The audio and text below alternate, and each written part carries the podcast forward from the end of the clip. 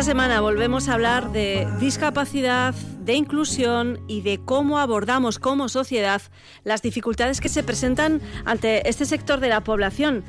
Si a la búsqueda de un primer trabajo le sumamos una discapacidad, ¿con qué realidad nos encontramos?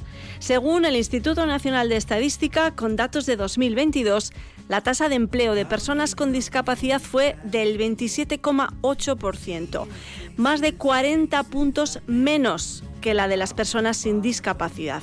Al igual que para la población general, las mujeres con discapacidad tenían menos presencia activa en el mercado laboral que los hombres, un 34% frente al 36,3% de los hombres. Con eh, todo esto sobre la mesa, hoy hablamos de empleo, de discapacidad y de mujer. Lady Aldana, buenos días, ¿cómo estás? Egunon, Kaisho, muy bien. Sí, hoy hablamos de, de empleo, de oportunidades laborales para personas con discapacidad y eh, quieres precisamente poner sobre la mesa la odisea de encontrar trabajo siendo una persona invidente y siendo mujer. Sí, eso es. Creo que es importante tener en cuenta la interseccionalidad a la hora de, hablar de esto. No solamente es una persona joven que busca empleo, sino que hay más, pues, mm, más temas ¿no? que, que influyen. Más variables, Sí, ¿no? totalmente. Eh, eh, yo no sé, por ejemplo, en tu caso nos has contado en otras ocasiones eh, que, que te has formado, eh, eh, has estudiado traducción e interpretación, ¿no? Sigues tu formación también, ¿no? Eso es. Eh, y en un futuro, bueno, claro, entiendo que, que tú en un futuro pues quieres tener una vida laboral activa. Por supuesto. ¿No? ¿Y, y cuál es tu planteamiento? ¿Cuál es tu, tu visión, por ejemplo, en esto? Mi proyecto es eh, llegar a ser profesora de idiomas para adultos. Me encantaría. ¿Y el camino para llegar hasta ahí, cuál, cuál está siendo? Pues el máster de formación de profesorado, que retomaré este septiembre, y después echar currículums.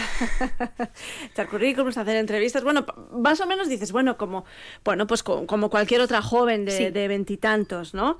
Pero hay algún pero que otro. Enseguida los vamos a averiguar. Para, para ilustrar esta problemática, eh, has traído una invitada, ¿no? ¿Nos la, nos la presentas? Sí, con la audiencia tenemos ahora a Mayalen Solaun Picaza. Es una muy buena amiga y además una persona que puede hablar muy bien sobre empleo porque ella ya se ha formado, ya terminado su formación y está, de hecho, a punto de... Bueno, ya ha entrado prácticamente en el mercado laboral, está en ello. Bueno, Mayalen está aquí con nosotras. Mayalen, Solaun, ¿cómo estás? Bienvenida. Kaisho, egunon. Eh, eh, estás tú, bueno, y hay más gente aquí que no hemos dicho, porque claro, está Lady, está Mayalen, pero también ha venido Enara, amiga de, de Lady, a visitarnos, Sí. también ha venido su madre Ana, también ha venido Mónica, la madre de Lady, y eh, la madre de Mayalen, y Chaso también, y Klaus, Mayalen, ¿quién es Klaus? Bueno, pues Klaus es mi, pe- mi primer perro guía que me lo dieron hace ocho mesitos y nada, y aquí está. Uy, ah, te, te ha oído y ya se, se emociona, ¿no? Sí, sí, sí. Bueno, está con tu ama, eh, Klaus, bueno, más o menos tranquilo, es muy joven y, bueno, Sí. tiene mucha fuerza, ¿no? Sí, Pero bueno. ¿qué, qué tal con él? ¿Cómo lo llevas? Pues muy bien, bueno, eh, está siendo una adaptación muy dura, pero bueno, ya la instructora eh, me dijo que iba a ser duro, pero bueno, la verdad es que poco a poco pues voy viendo lo positivo de todo, ¿no? Ujú. Y va, increíble, la verdad. Una experiencia brutal. Mayalen, eh, ¿nos, ¿nos quieres contar cómo perdiste la visión? Bueno, pues sí, por supuesto, no tengo ningún problema. En 2014, en febrero, mira, el viernes que viene, el 23 de febrero del 2014, yo tuve un accidente de bici, ¿vale? Eh, porque yo pues, era ciclista, me encantaba el ciclismo y lo practicaba. Ujú. Entonces, pues bueno, bajando una cuesta, pues eh, no hice caso y, y vino la, la curva, la primera curva, y no supe qué hacer, si girar o frenar. Y opté por frenar. Claro, iba a mucha velocidad, entonces ¿qué me sucedió? Que di vuelta a campana a la bici y, bueno, pues tuve suerte por un lado y no suerte por otra. Porque, bueno, la bici con la velocidad a la que iba eh, cayó al río y yo, pues tuve suerte de no caer al río porque si no me hubiera matado y eh, paré con el quitamiedos, pero con la cabeza. Entonces, bueno, pues me rompí el cráneo, rompí el casco, me rompí el cráneo y nada, quedé en coma y estuve bastante malita, que estuve más bien más en la muerte que en la vida. Y bueno, pues gracias a, a los médicos, gracias a mí, pues aquí sigo y preparada para luchar. ¿Con cuántos años tuviste este accidente, Mayalen? Eh, yo tenía 13 recién hechos porque yo soy de noviembre, hago los años en noviembre, entonces, pues bueno, recién hechos 13. ¿Y, ¿Y de qué manera mm, vas recomponiendo tu vida o recolocándote ¿no? en tu vida, con tus planes, después de ese accidente? Jo, la verdad que fue muy duro, eh, porque fue de ver a no ver nada. Eh, pues agradezco la, el apoyo de mi familia, de mi madre, de mi padre, ¿no? Pero bueno, eh, al final, sobre todo también el, el que yo me puse en manos de un profesional, el cual me, o la cual en este caso me supo decir cómo tenía que actuar o cómo tenía que ver en todo momento, ¿no? Las situaciones, pues eso, to- sobre todo también el apoyo de mis aitas, de venga, de no, de no dejarme tirar la toalla, ¿no? Y el, anim- el animarme a seguir adelante. Y bueno, pues gracias a eso y con la fuerza que yo tengo también Claro. de decir, voy a coger el toro por los cuernos y adelante, pues bueno, eh, gracias a eso pues pude, eh, pues, ¿no? Eh, echar hacia Avanzar, ¿no? adelante. Eso es, sí. Avanzar. Eh, tú, bueno, has continuado tus, tus estudios. ¿En qué te has formado? Sí, pues bueno, eh, yo no quise hacer bachiller y hice un grado medio de técnico en atención a personas en situación de dependencia y luego hice grado superior de integración social, o sea, soy integradora social en estos momentos. Ujú. Y llega el momento, te formas y llega el momento de buscar trabajo. Sí. ¿Qué realidad laboral te has encontrado en este tiempo, Mayalen? Pues eh, bueno, la realidad es que bueno, quise echar yo currículums y lo hice, ¿no? A empresas, pues como por ejemplo Del eh, sector, eso empresas es, del sí. sector de, de la integración social. ¿no? Eso es, sí.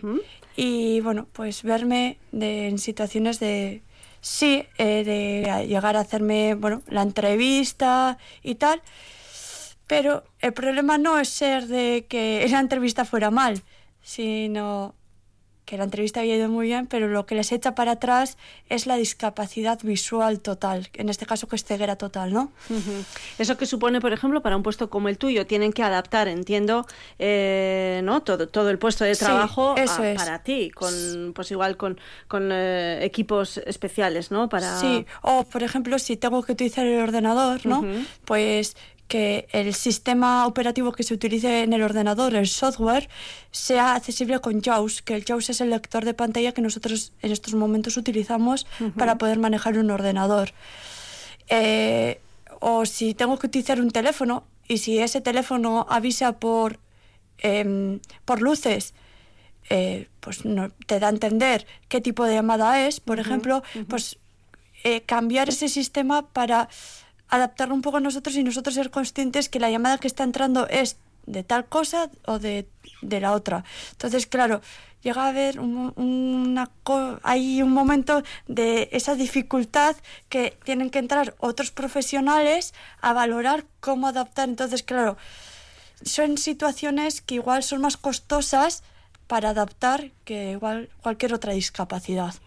Y eso supone, entiendo, Mayalen, que esa oferta que en un principio era atractiva para ti, o, o, bueno, que, que tenía como visos de, de convertirse en un primer Sí. trabajo para ti, eh, se quedó en, En nada. en nada. Sí, y Ya. bueno, para mí yo que estaba muy ilusionada, eh, aquí te lo puede decir Lady, que ya hablé con ella súper ilusionada y tal, pues acabó a, a que me, me, mm, bueno, me vine abajo unas lloreras, una impotencia de decir, jo, ¿por qué? ¿Por qué a mí? ¿Por qué no me dan la oportunidad que yo les puedo demostrar que sí, que valemos, que...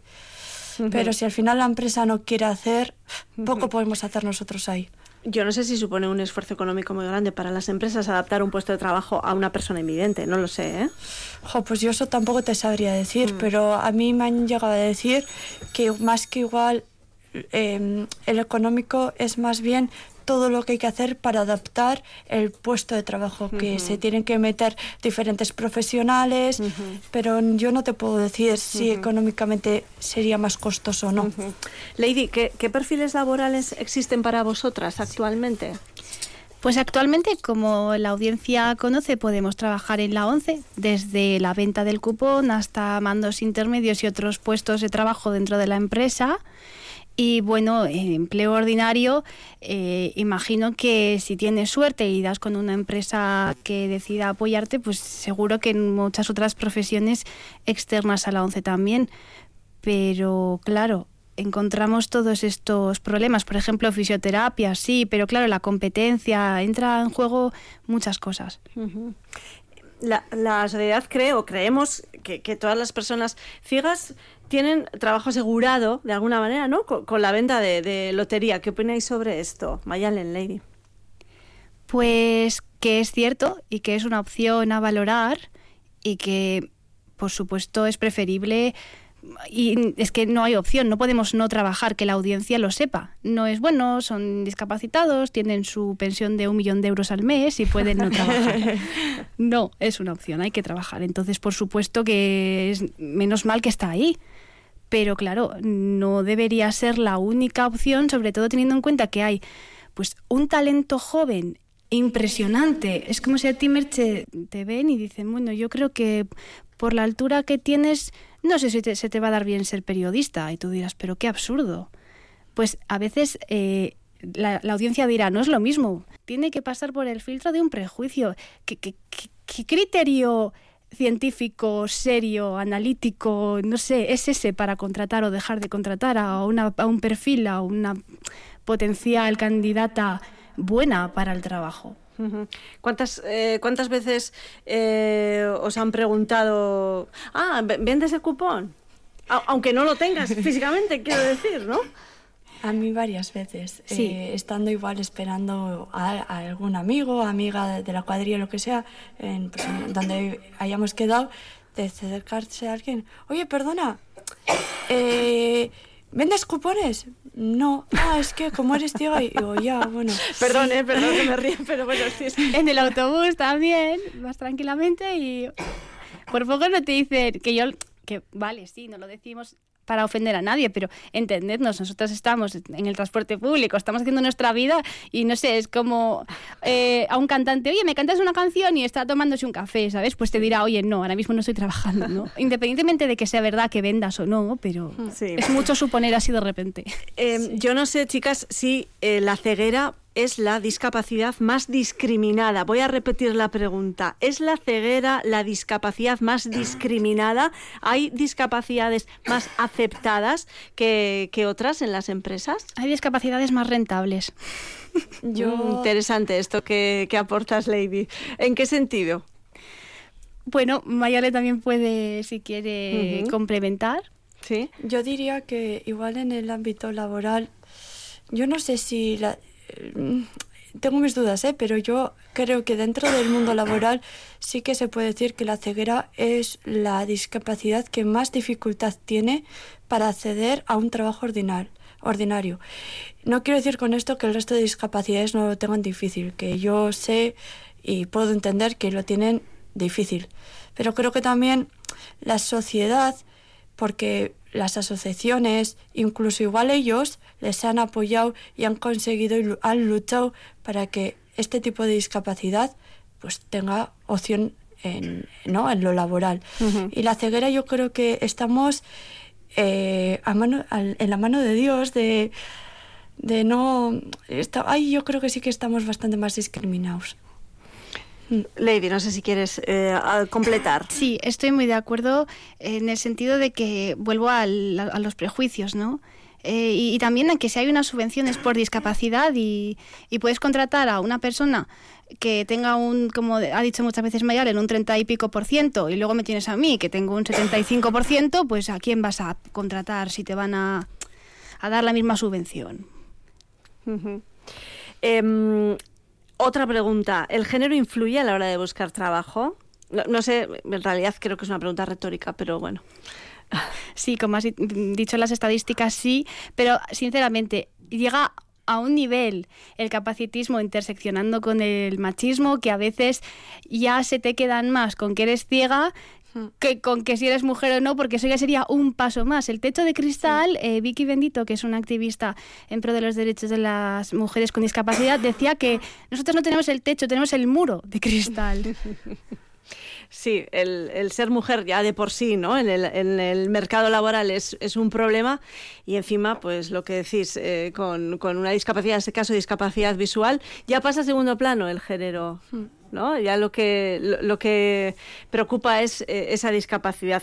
Eh, No sé si, si nos podéis explicar, Mayalen, Lady, cuáles son a, a vuestro juicio, no sé, los pasos que se deberían dar en materia de, de- diversidad o de inclusión laboral, pues para, en fin, para revertir esto y para revertir eh, este porcentaje tan, tan bajo de- de personas activas laboralmente.